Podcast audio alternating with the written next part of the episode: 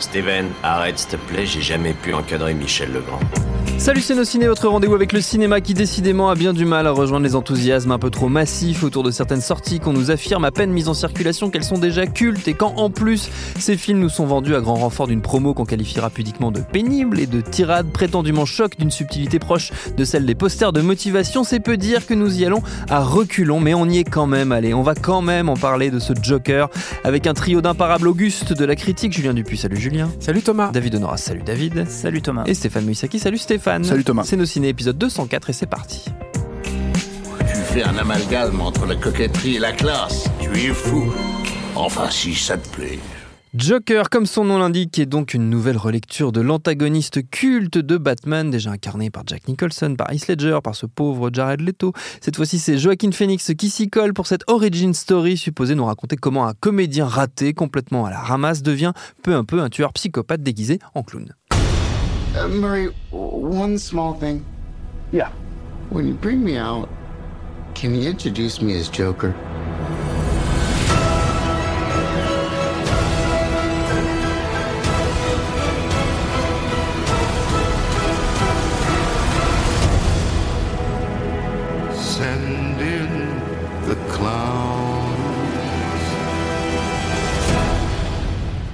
Et derrière la caméra, c'est Todd Phillips à qui on doit, je sais pas si le mot est juste, la trilogie Hangover, Very Bad Trip en français, mais aussi d'autres comédies comme Starsky Hutch ou Date Limit. Au casting, outre Phoenix que j'ai déjà cité, on croise Zazie Beats, Francis Conroy ou encore Robert De Niro dans un rôle d'animateur télé. Par ailleurs, un clin d'œil à son personnage euh, de la valse des pantins euh, de Martin Scorsese. Votre avis sur ce Joker, les amis? Stéphane Euh, alors par où commencer? Euh, Alors Par où tu veux? c'est euh, Todd Phillips a précisé en fait que le projet en soi c'était une manière de faire un autre film et de proposer à la Warner de faire un film de super-héros, enfin de super-héros, de super-vilain en l'occurrence. Euh, voilà donc dans l'absolu, euh, moi j'ai rien contre ces logiques de contrebandier, c'est-à-dire euh, c'est un peu, euh, enfin on essaye de vivoter à Hollywood quand on est réalisateur, on essaye de, de caler, euh, caler ce qu'on peut faire, faire son projet. Euh, voilà, sauf que c'est pas du tout un film de contrebandier. En fait, c'est même loin de ça. En fait, c'est-à-dire que euh, l'idée donc euh, globale avec la référence, euh, les deux références appuyées et en plus assumées et euh, euh, validées, on va dire, de- du film, c'est euh, ok, je fais un film qui s'appelle Joker parce que en gros, euh, en fait, on pourrait jamais refaire Taxi Driver ou La Valse des Pantins aujourd'hui à Hollywood, euh, malgré le fait qu'on a, comment dire, un acteur de la trempe de Joaquin Phoenix qui est quand même un peu bankable. Sauf que, bah, en gros, euh, un, Todd Phillips, t'as envie de lui poser la question, t'es sûr que t'as vraiment le niveau, en fait, pour refaire Taxi Driver et euh, La Valse des Pantins, euh, les deux en un, quoi. Euh, c'est pas parce que tu vas prendre justement Robert De Niro qui, pour le coup, en fait, ne joue pas le rôle. euh, euh, il joue en fait le, le personnage de Jerry Lewis dans, Oui, dans, euh, C'est dans- l'antagoniste de son Voilà, personnage dans la valse des pantins, du coup. qui est un. Enfin, pour moi, ça va pas plus loin que le clin d'œil, en fait. Hmm. C'est-à-dire, ça valide rien du tout. Le fait que Scorsese soit producteur exécutif sur le film, ça ne valide absolument rien du tout. Euh, il me semble, en tout cas, c'était annoncé, mais je l'ai pas vu dans le générique. Ceci, je vois, je vois Julien qui tire une tronche. Je là, crois genre, qu'il a été vrai. attaché au projet au début et que finalement, Ouais. il, en- il a En tout cas, ça a été annoncé. Ça me à fait l'é- mal au bide. c'est pas possible. ça a été annoncé à l'époque, donc peut-être que c'est pas dans le générique et voilà, euh, que c'est plus le cas. Mais en tout cas, il était censé être producteur exécutif sur le projet, euh, d'où la présence de De Niro, d'où tout ça, etc., etc. Euh, voilà. Et, euh, bah, tout ça, ça ne valide absolument pas la, possibilité de dire, de dire oui, j'ai ce niveau-là pour faire ce film-là, parce qu'il faut quand même effectivement rappeler que c'est le réalisateur de Very Bad Trip, quoi, Very Bad, Trip 3 même. C'est- Very Bad Trip, c'est quand même un concept assez simple que le mec a réussi à, éviter pendant tout le film jusqu'à jusque jusque en fait à faire juste euh, des gags dans le générique de fin. C'était c'était euh, c'est c'est quand même problématique euh, d'en arriver à ce stade là et le problème du coup c'est que ben un film comme Joker c'est un- c'est une pub. C'est du market en fait. Je sais pas comment t'expliquer. Pas pas forcément la façon dont c'est vendu mais vraiment la façon dont c'est conçu dont c'est filmé comme il est fou et que la société le rejette, et ben en fait, en gros, euh, euh, Todd Phillips va euh, aller puiser là où il peut, en fait, euh, quand un grand réalisateur a éventuellement trouvé cette idée de mise en scène ou cette idée de plan, en fait, il y a, il y a 20 ou 30 ans, euh, au hasard Scorsese, euh, et, euh, et il le filme, en fait, il va filmer par exemple, euh, alors le Joker est rejeté par la société, enfin le personnage, de, le personnage qui va devenir Joker est rejeté par la société, donc il regarde par la vitre, et il, euh, pensif, en fait, pendant qu'il pleut. Voilà. Et donc, tu as, ce plan, t'expliques que, euh, tu vois, voilà, euh, la société ne le comprend pas. Ou alors, euh, en gros, si tu veux, il va te faire un long plan sur le, le, fait qu'il soit fait tabasser, qu'il crache un peu de sang, et que voilà, et en fait, ça va être un lent travelling allant pour que, arrière pour que tu aies de l'empathie pour lui. C'est ce genre de choses. Ou alors, il y a ce moment absolument complètement mais nulâtre et gratuit, en fait, où il, il, se met à danser au ralenti sur, comment dire, sur, sur des escaliers. Qu'on a vu partout dans les Voilà, voilà parce que, bah, en fait, tu te rends compte, il est un peu fou. Mmh. Voilà, donc euh, oui, il est un peu dans sa tête. Donc c'est des trucs comme ça, en fait. Euh, voilà, il n'y a pas de projet de mise en scène à proprement parler. Euh, on peut effectivement arguer que Joaquin Phoenix fait une performance correcte, mais il a rien à défendre en vérité. Mmh. Alors oui, vu que le dernier Joker c'était Jared Leto, qui est quand même juste un, le pire choix de casting, deux, le pire acteur au monde. Donc, mm. euh, donc euh, forcément, euh, c'est. Trois, la pire incarnation, je pense, du Joker. Probablement. toute catégorie Voilà. voilà. Et après, il y a cette. Alors, il y, a donc dans sa logique de film de contrebandier, en fait, il pense qu'il est en train de faire Taxi Driver, il pense qu'il est en train de faire La valse des pantins, ce qui est complètement raté. en tout cas, allez revoir les films. Hein. Voilà, c'est Marocco, comme ça j'avance sur Marocco. et, et, deux, ça reste quand même un film sur le Joker, c'est-à-dire que et donc accessoirement entre guillemets sur Batman et sur dans cet univers-là. Euh, sauf que c'est censé être un one shot. Encore une fois, pourquoi pas? Ça, euh, j'ai pas de, de, problème avec ça. C'est même, je pense que la, planche de salut de DC qui a pendant longtemps a essayé de, de, voilà à la Marvel, bah, justement, c'est de puiser dans les quelques personnages qu'ils ont, voire même étendre un petit peu et surtout les différentes incarnations. Et euh, en fait, ils ont plein, enfin, il y a plein de super BD, euh, comment dire, euh, à adapter, complètement différentes. Et je pense que ça serait, ça serait vraiment leur coup à jouer, en fait, de faire des, des, mm. des, films complètement déconnectés, voire même des acteurs qui sont complètement déconnectés. Et en fait, pour remettre en avant, en, en matière, en matière d'importance, les icônes qu'ils ont sous la main, le Joker, le, Batman, Superman, etc. etc. le problème, c'est que bon, ça voilà. Le problème, c'est que ce film-là, donc quand il traite ces choses-là, bah c'est pas seulement qu'il a pas forcément compris euh, un qui est le Joker, ce qui est quand même un peu difficile. Euh, enfin, je trouve que c'est un peu difficile d'essayer de faire une espèce d'origin story sur le Joker, puisque le Joker, c'est quand même censé être un. Et pour le coup, Nolan l'avait bien compris, un personnage chaotique et, complètement. Euh, qui ment euh, systématiquement sur ses origines. Voilà, et, qui, dont les origines finalement importent assez peu. Importent assez peu, parce qu'en fait, ce qui est important. Hein. Non, mais tu, peux le hmm. tu peux le traiter. En tout cas, le truc, c'est que c'est pas forcément pour résumer juste aux fouteurs de troubles, etc., etc. Mais ça, si vous attendez ça, c'est littéralement 10 secondes à la fin. Hein ça va pas plus loin, euh, hmm. pas, plus loin que ça quoi. Et à côté de ça, bah il y a euh, donc une, les origines story de Joker amènent les origines story de, de, Batman dans leur logique. Et bon, bah ça, c'est juste qu'on l'a déjà vu 350 euh, fois ces cinq dernières années. Hmm. Donc là, au bout d'un moment, c'est falloir leur dire. voilà. Ce qui fait que ça amenuise énormément l'aspect prétendument novateur du film, prétendument choc du film, parce que bah, l'aspect choc, c'est quoi? Enfin, très honnêtement, il n'y a pas de scène choc. Il n'y a vraiment pas de scène choc dans ce film. C'est-à-dire, le, les scènes choc, c'est une balle dans la tête. Hein. Donc effectivement, si, si, vous avez 12 ans, alors il y, a une anecdote qui est assez marrante euh, euh, là euh, récemment là, sur, dans la presse américaine où je crois c'est une chaîne de cinéma, je crois que c'est Alamo Draft House, Qui, qui, a, qui, a, précisé en fait, au, qui précise aux parents n'emmenez pas votre gosse, ils vont pas aimer euh, Joker quoi. Donc bah moi j'ai juste envie de dire aux adultes euh, n'allez pas voir Joker parce que bah, c'est nul, hein, c'est de la merde aussi. donc, comme voilà, vous n'avez pas aimé non plus. donc voilà, c'est c'est moi personnellement là je suis assez calme et tout, mais c'est le pire film que j'ai vu cette année. Ah, voilà. quand même. Pas mal. Mais on est en fin d'année en plus. Non, mais je travaille sur moi. Ouais, je sais, ouais, je vois calme, ça, de management et tout. C'est pas mal, c'est pas mal, pas mal. David. Non, mais c'est vrai qu'en fait, le, le, Stéphane a déjà dit pas mal de, de choses que je pense. Le, le, projet artistique de ce film est nul. C'est-à-dire qu'il n'a absolument rien à raconter, mais vraiment rien. Et, c'est euh, du coup, euh, et je pense que la, comparaison à la publicité est la bonne, c'est on est entièrement tout le temps en surface et euh, pour justement prendre un terme euh, publicitaire, on a, l'impression que c'est, c'est pas un film, mais c'est un mood board. Et qu'en mhm. gros, il va prendre des impressions qui, qui piochent à droite à gauche. Je sais pas ce que c'est un mood board. Un mood board, si on peut m'expliquer. en fait, excusez-moi. Donc, mood board, une planche, de une planche d'émotion, une planche de, de, de, feeling, de, ouais, je sais pas comment on dit. D'émotion, c'est, un, c'est un, montage et tu, filmique ou photographique de, des différentes ambiances piochées à gauche à droite qui sont censées donner la ligne directrice de la direction artistique de, l'œuvre que tu vas aborder. Et, donc, et, donc, là, cinématographiquement, c'est ce qu'il fait. C'est-à-dire qu'en permanence, tu vas avoir des, des, emprunts où tu te dis, bah ça, je l'ai vu dans, dans, dans, tel film, ça c'est ça c'est du, du Scorsese, ça c'est De Palma, ça c'est machin. En plus, il, il inscrit le film, bon, c'est Gotham City, mais c'est le New York du début des années 80, puis c'est très marqué, puis il y a des références, on, voit des, on voit des affiches, la, famille Wayne à la fin sort d'un cinéma qui, qui projette Blowout et Excalibur.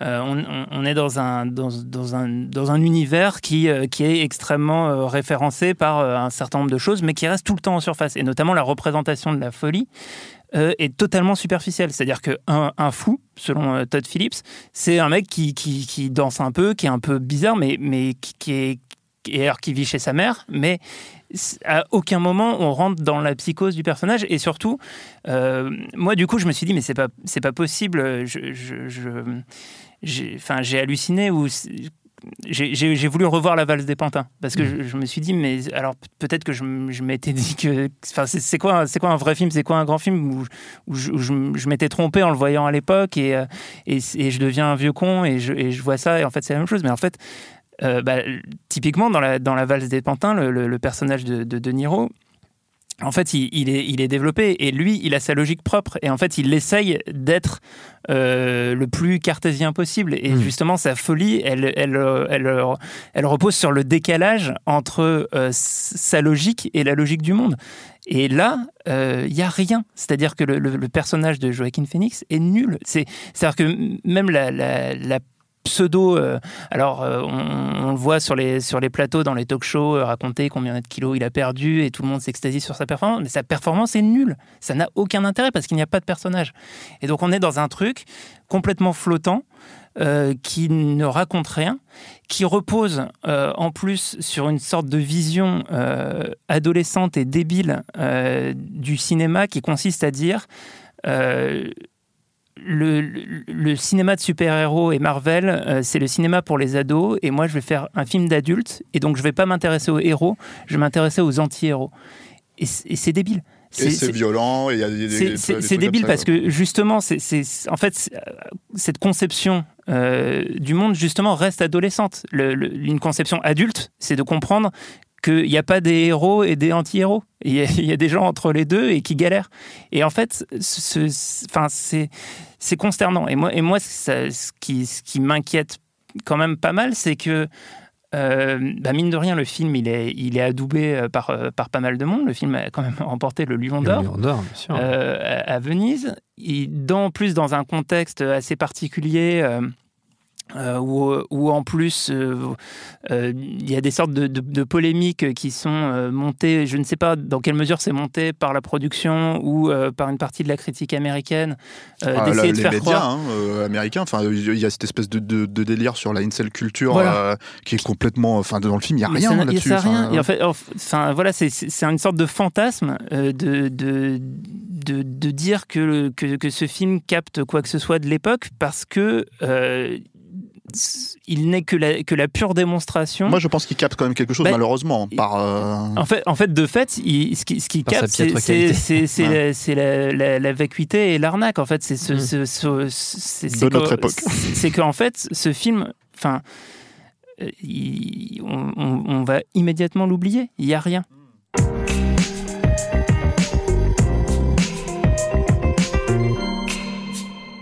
Je suis content de ne pas avoir commencé parce que je trouve que c'est difficile en fait de, cerner. D'en remettre une couche. Non, parce que c'est tellement bête. Euh, le Joker, c'est tout est tellement fait de traviole que c'est difficile de savoir par où tu vas commencer, par où tu vas saisir cet amas informe. Euh, sans queue ni tête.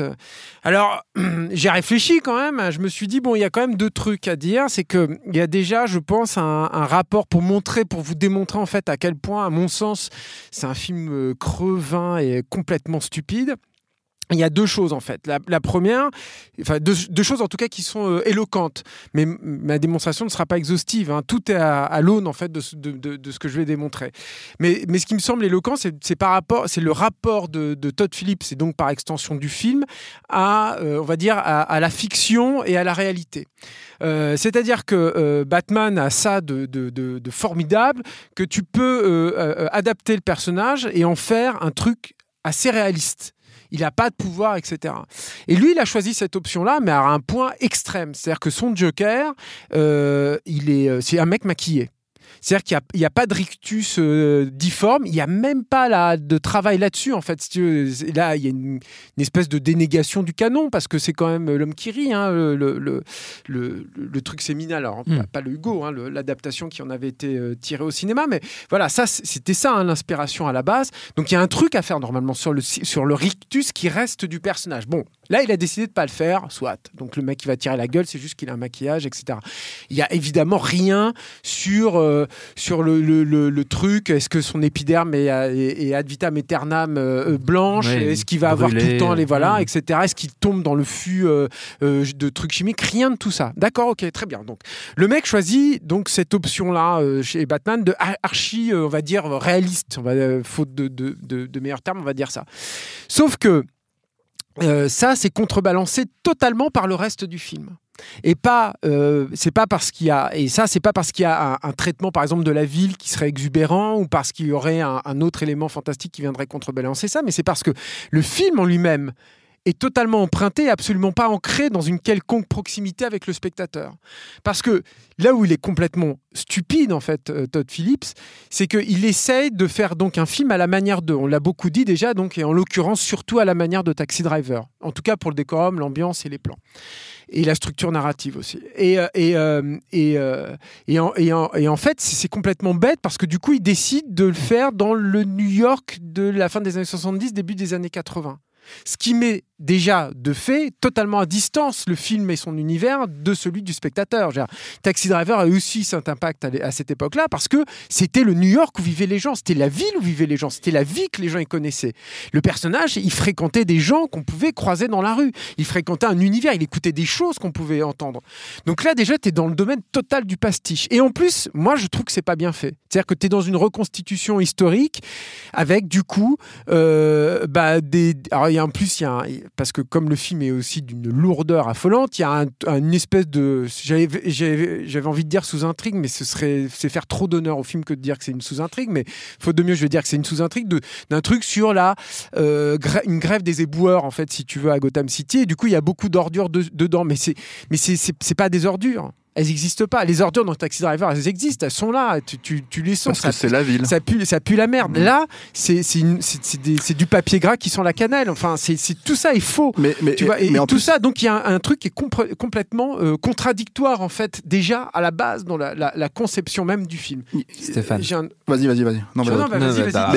Je rebondissais sur ce que tu disais parce qu'en fait, il y a une problématique de surexplicité de tout en fait. C'est-à-dire que par exemple, il a un rire. Le personnage de Joker a un rire, mais en fait, il faut qu'il il faut l'expliquer parce qu'en fait, on peut pas comprendre euh, qu'il est fou parce qu'en fait fondamentalement il est pas fou. Voilà. c'est ça le problème. Donc il pose sa carte et dit j'ai une condition et à chaque fois il se met à rigoler les gens font bon ok. Alors, et du coup ça, désamorce la, scène quoi. Ça introduit ce que je voulais dire en fait en deuxième partie qui était donc euh, le, rapport euh, au mal. C'est à dire que là le principe c'est donc de nous faire un film sur un personnage maléfique super, moi je j'achète tout de suite. Hein. Et moi d'ailleurs, quand le projet a été annoncé, je suis putain, c'est bizarre. Je suis content qu'il fasse ça. Bon, après, je, tire un peu la gueule quand je vu que c'était Top Phillips qui avait signé, mais, mais je me disais putain, c'est cool quoi. J'adore le Joker, je trouve c'est un personnage génial et tout quoi. Sauf qu'en fait, c'est pas du tout un film pour le mal. Déjà parce qu'on on te répète à longueur de temps que c'est pas de sa faute, c'est de la faute à pas de chance et à la société tout le temps, tout le temps, tout le temps, tout le temps. Donc, comme disait Stéphane, bah, le mec, il est malade. Donc voilà, et tout. Donc, il y a une séquence au début où il se fait tabasser par des gamins. Par des gamins et tout. Donc, c'est tout le temps, c'est pas de sa faute. Il est méchant, mais vraiment, il a des excuses, c'est pas de sa faute. Et alors, pour moi, et alors là, c'est le comble de la connerie, il te crée un antagoniste. Et non seulement il te crée un antagoniste, mais il te crée un antagoniste méchant. Donc ça désamorce totalement le projet. Je suis désolé, j'ai tapé sur la table. Pardon pour vos esgourdes, mais donc ça désamorce complètement le truc. Et en plus, c'est génial parce que non seulement il fait ce truc débile qui annule totalement le, projet du film, mais en plus, euh, il te le fait en cassant le canon, c'est-à-dire en, en, disant bah, Thomas Wayne finalement va faire en sorte que ce soit Donald Trump. En gros, hein, c'est complètement bête en fait. Déjà, Thomas Wayne, ce qui est intéressant, c'est que c'est un, archétype de l'homme d'affaires mm. américain bienveillant. Du euh, philanthrope. Du philanthrope, mm. exactement. quoi. Alors on est pour ou contre cette idée-là, mais c'est dans les gènes même de Batman. Si tu les casses, faut que tu aies une bonne raison. Et surtout, il faut pas que ta raison ce soit de désamorcer ton propre projet cinématographique. Ce qui est intéressant dans un film sur le mal, sur un personnage maléfique, c'est que toi, en tant que spectateur, tu euh, fréquentes des territoires dangereux parce que tu vas t'identifier à un personnage qui est dangereux. Parce que tu vas t'identifier à un personnage qui est vraiment démoniaque et que toi, du coup, tu vas être bousculé dans ta propre morale, dans ta vision du monde. C'est pas possible dans Joker. Parce que Joker, on n'arrête pas de te dire que ce mec-là, s'il avait été dans des conditions de vie bien meilleures, bah, il aurait été sympa va savoir, ce serait devenu même Batman. Quoi. Et ça, du coup, le projet, il est inintéressant total au niveau de la morale. Mmh. moi, c'est en soi que c'est en là, en fait, où le film, il est un peu justement euh, actuel, en fait. C'est-à-dire qu'il y a, en fait, euh, une logique de victimisation vis-à-vis du, personnage qui est quand même euh, assez fréquente, actuelle aujourd'hui, quoi. Donc, je vais pas rentrer dans les détails, hein. je pense que les gens savent de quoi je parle, quoi. Et donc, l'idée, si, si, tu veux, c'est que, bah, effectivement, d'un seul coup, tu as un personnage qui est pas un méchant, mais, mais, mais effectivement, il n'existe pas du tout, même à travers travers, euh, à travers euh, même le concept qu'il pourrait avoir. Parce que, en gros, euh, la problématique, on revenait sur l'idée de, comment on adapte le Joker au cinéma ou comment on adapte comment on explique le Joker. le, truc, c'est que par exemple, quelqu'un comme Alan Moore en BD, il l'a, il, très bien fait en fait, mais il l'a fait en rapport à Batman. C'est-à-dire que en gros, c'est même pas que est-ce qu'il est tombé dans une cuve, comment il est devenu, etc. etc. c'est qu'en fait, conceptuellement parlant, les deux ne peuvent pas exister l'un sans l'autre. Et donc, du coup, lui, euh, euh, Todd Phillips, il le fait, il, se sent obligé. Et puis en plus, c'est, un peu de la béquée pour les fans, quoi. Il le, il le file, quoi. Mais il le fait de, manière tellement stupide, tellement. Euh, t'as l'impression qu'il a vraiment pas envie de le faire en plus, que tu te retrouves avec des, phases complètement dingues. Donc t'as, je spoil, hein, voilà. mais bon, normalement si vous allez voir Sims, vous savez à peu près ce qui se passe en fait, ce qui arrive à Batman et à Bruce Wayne. Donc c'est que t'as la scène où ses parents se font buter, mais en fait c'est une scène où on t'annonce depuis euh, euh, le début de la matinée de la journée qu'en gros il va y avoir des émeutes, que as, parce qu'en fait il, euh, L'idée, c'est que le Joker devient, euh, à cause des meurtres qu'il a commis, il devient un espèce de, de, de, figure que, que, comment dire, que, qui, est suivi, qui, est suivi par les gens, par, Malgré par le peuple. lui, ça aussi c'est génial. Malgré lui. euh, et, et, en gros, euh, et en gros, t'as as des émeutes, t'as des machins qui sont déjà, enfin, qui sont quand même annoncés depuis la matinée. Et en fait, c'est quand même le soir où, où le père de, de, Bruce Wayne, en fait, Thomas Wayne décide de sortir avec son gosse pour aller au cinéma pour, pour voir un film. et se question, faire, la question, c'est quel film ils ont été voir? Parce que du coup, à l'affiche, il disait il y a Blowout. il y a le Zorro où il y a la grande Zoro. Ah, ah oui, oui c'est vrai, Zoro The, Gay Blade. The Gay Blade ouais. Alors, je sais pas lequel, quel film. Ah, c'est ça, doit Je pense que c'est Excalibur. Personnellement, c'est ma théorie. Et, euh, et oui, non, il y a, y a un, truc aussi euh, là-dessus qui est, qui est aussi, je pense, une tentative, euh, en tout cas dans la logique de Todd Phillips. Je pense que c'est par là qu'il cherche l'identification du, du, spectateur.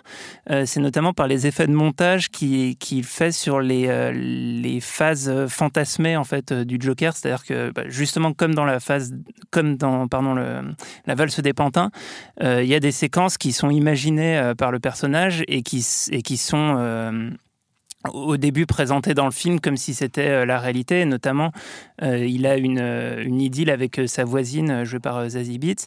Et il y a notamment une séquence après les, les premiers meurtres, donc après vraiment la bascule du personnage dans le crime, euh, où euh, ce personnage qui nous a été présenté comme euh, extrêmement faible, à se faire tabasser par des gamins, rentre chez lui, va frapper chez la voisine et euphorisé par ce qu'il vient de, commettre, par le meurtre qu'il vient de commettre, saute sur Zadie l'embrasse et, comme si comme s'il était pris par, par, la, par la musique et par tout ça. Et en fait, le, le truc, c'est que, c'est que ça ne fonctionne pas dès, dès ce moment-là parce que on, reste justement à l'état de concept, c'est-à-dire que le, personnage n'est absolument pas développé, c'est-à-dire que même le, comment dire la, raison pour laquelle, euh, enfin ou, la relation qu'il aurait avec sa voisine ou l'envie d'avoir une relation avec elle euh, n'est pas développée, elle n'existe pas au-delà d'une intention en fait. Enfin, Mais euh, je pense que tout le problème du film il est là, c'est-à-dire qu'en gros, là qu'elle est jolie, c'est aussi un énorme souci, et qu'elle est jolie à l'image en fait. Enfin, que ça fait un truc, c'est un, un moment qui, qui comme si les deux personnages n'existaient pas et que d'un coup meurtre, sexe Enfin, c'est Ouais, l'association des idées, quoi. Mais le, le- le problème, c'est que l'aura du personnage, en fait, précède aussi le- la sortie du film. Je pense que c'est le souci, euh, le souci global du film et la raison pour laquelle il y a une espèce de montée, euh, euh, comment dire, en sauce là, de- autour du Joker. Je parle, indépendamment même de, de- du Lion d'Or, ce genre de trucs qui font pour moi effectivement complètement euh, aberrants. Comme il y a eu euh, euh, un précédent, par exemple, avec euh, le, les, comment dire, le massacre euh, dans l'Illinois, je crois, c'était euh, Aurora, c'est ça, euh, euh, sur Dark Knight Rises, Oui. d'un fou qui, qui s'est pointé en fait Mhm. déguisé en Joker. Bah, en fait, il y a une espèce de montée en sauce à ce moment aux États-Unis où les mecs, en fait, ils se disent bon, attends, si le film sort le soir de le soir de la sortie, en fait, en gros, il va y avoir des massacres un peu partout dans, dans voilà. Et du coup, il y a plein d'infos sur le sujet qui en font un film sulfureux qu'il n'est absolument pas. En fait, il faut vraiment le, le préciser. C'est-à-dire que, encore une fois, je veux dire, euh, euh, on a beau dire aux gamins de 12 ans de pas aller voir le film, mais c'est eux la cible. hein. Donc, euh, fondamentalement, même s'ils n'ont pas l'âge pour aller voir le film, il y a que eux qui peuvent trouver ça, qui peuvent trouver ça subversif parce qu'ils n'ont pas vu un film comme ça auparavant. Il n'y a rien Si de leur, mieux pour attirer des gamins de 12 ans que Voilà de dire que- qu'il ne faut pas le voir. Voilà, mais- c'est ça. ouais. Donc, quand, quand je dis c'est eux la cible, c'est pas eux la cible, mais en tout cas, c'est eux qui sont susceptibles de, de fonctionner à fond la caisse. Mais bon, apparemment, je dis ça, le film, il a eu Lion d'Or à Venise, quoi. donc, euh, donc voilà. Ça en dit long. Peut-être Ouais. était-ce un, jury composé d'enfants de, de 12 ans. Pour finir, on va faire comme d'habitude un petit tour de recommandations, carte blanche. Évidemment, comme à chaque fois. Stéphane, tiens, tu avais la parole, tu peux la garder. Ouais, alors, euh, Ah, moi, les, les Si recos, euh, le dis, hein. Non, non, mais ouais. Bah, alors, moi, j'ai fait Ah, un reco qui est pas une reco. euh, Bah ouais, ouais, Avec tes histoires de reco, bordel. Moi, je pensais que j'avais solutionné le problème, tu vois. Et, euh, mais mais alors, c'est un film qui est très connu, hein, donc je, je, je pense que vous l'avez vu. Je pense qu'il n'y a pas de. Voilà, non. Alors, euh, mais un film qui traite pour le coup de la folie, et je trouve qu'il la traite, euh, et donc du rapport entre le, le- le- la réalité et, et éventuellement ce que le personnage principal peut percevoir. Euh, c'est L'armée des singes de Terry Gilliam, qui pour le coup est fait par un vrai fou, je pense, qui, est contrairement à Todd Phillips, quoi. Et en fait, qui, bon, qui est, bon, pour ceux qui connaissent pas éventuellement, hein, les trois personnes au fond. Euh, donc c'est une adaptation de La Jetée, qui est un film De Chris de Marker. Chris Marker des années 60, un, un, un photomontage, enfin pas un photomontage, mais un, un, photographe- une un espèce de diaporama. Voilà, c'est ça, merci. Un ensemble de photos. ouais. voilà. Des euh, images qui ne bougent pas. qui, euh, qui euh, de l'époque de la nouvelle vague, mais qui racontait une histoire de voyage dans le temps. Et, euh, et donc ça reprend plus ou moins ce concept-là, euh, avec Bruce Willis dans le rôle principal. Et Bruce Willis doit voyager dans le temps en fait pour pour empêcher un, un virus de se propager, euh, enfin pour faire des analyses et empêcher un virus de se propager et de décimer la moitié de la planète. Et la question c'est que aux yeux du spectateur, il y parvient. Sauf qu'à un moment donné, il y a un élément qui est mis en place où tu te rends compte qu'il est bipolaire et qu'il entend des voix et que en fait, euh, d'un seul coup, il se dit mais euh, et toute toute la question c'est est-ce que c'est vrai ou est-ce que c'est pas vrai quoi. Et du coup, il y a un jeu avec la folie et un jeu avec euh, avec la façon dont dont, dont le le, Qui le est mis en écho avec un jeu sur la fatalité. C'est ça qui est génial aussi dans l'armée des douze singes. Voilà. Et du coup, en fait, t'as as, euh, euh, voilà, c'est un, un un des films pour moi qui a réussi à capter euh, des choses que, que, qu'on a, que la société a beaucoup mises de côté, on beaucoup moins aujourd'hui, mais beaucoup à l'époque, en fait, sur la bipolarité, sur euh, la schizophrénie, sur ce genre de choses.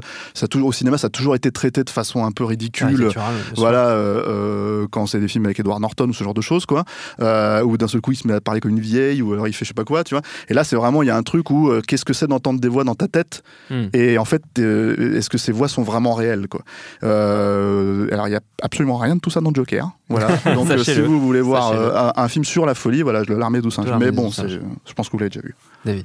Ouais, il y a- pour moi, il y a, il y a un autre aspect de- qui, est- qui est pas, euh, qui est pas du tout. Enfin, comme rien n'est traité correctement dans le film, euh, il, passe à côté de, de tout le potentiel. Et en fait, il y a un sujet qui, qui aurait mérité d'être davantage exploré, c'est euh, la question de l'humoriste raté. Et, euh, et Quel ressort à la base et- de, effectivement, du du- personnage. ouais, et typiquement, en fait, euh, quelqu'un qui essaye d'être drôle, euh, qui essaye d'être drôle sur scène et qui fait face à des gens qui ne rient pas et qui ne comprennent pas son humour, euh, je trouve que c'est quelque chose qui est beaucoup plus fascinant et beaucoup plus terrifiant finalement que des gamins qui te tabassent dans une ruelle, quoi. Et, euh, et à ce sujet, je vous recommande un truc. Alors, c'est pas c'est pas un film, euh, c'est un épisode de Striptease, la série documentaire euh, Ah, belge Je sais de quoi tu veux parler. qui, et ça s'appelle Comique avec un S. Et c'est un épisode exceptionnel, mais Terrifiant. vraiment, euh, c'est. Mm.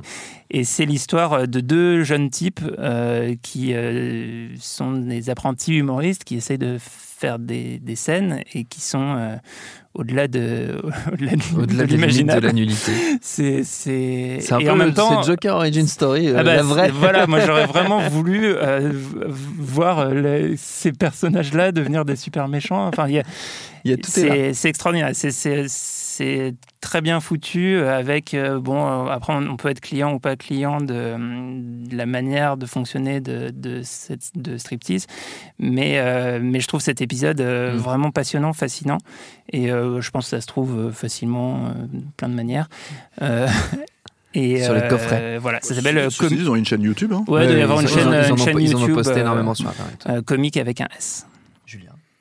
Euh, alors moi j'avais déjà envie euh, de dire à, tous les laudateurs de Joker qui auraient été euh, ulcéré par notre podcast, de revoir toute la filmographie de Todd Phillips. On va voir s'ils ont le, le courage, parce que c'est quand même incroyable de se dire que tout le monde se dit Ah putain, on a découvert un grand auteur. Donc, revoyez tout. Le mec qui a fait Starsky Hutch. Ouais, pas. Non, non. Plus sérieusement. c'est mieux. Hein c'est plus logique. Euh, euh, non, alors moi, c'est assez loin, en fait, finalement, de ça, mais si ce n'est que c'est un film qui avait vraiment fait scandale et, euh, et, et qui, euh, à, l'époque, et, et, qui euh, te positionne de façon euh, t'interroge dans ton rapport en fait au, personnage voilà mm. ce serait ça le, seul point de, de, convergence avec Joker il se trouve qu'il y a Spetters de Paul Verhoeven qui vient de ressortir en Blu-ray. Euh, c'est à mon, à mon, je crois qu'il était jamais sorti en HD. Enfin, je suis même sûr qu'il était jamais sorti en HD en France.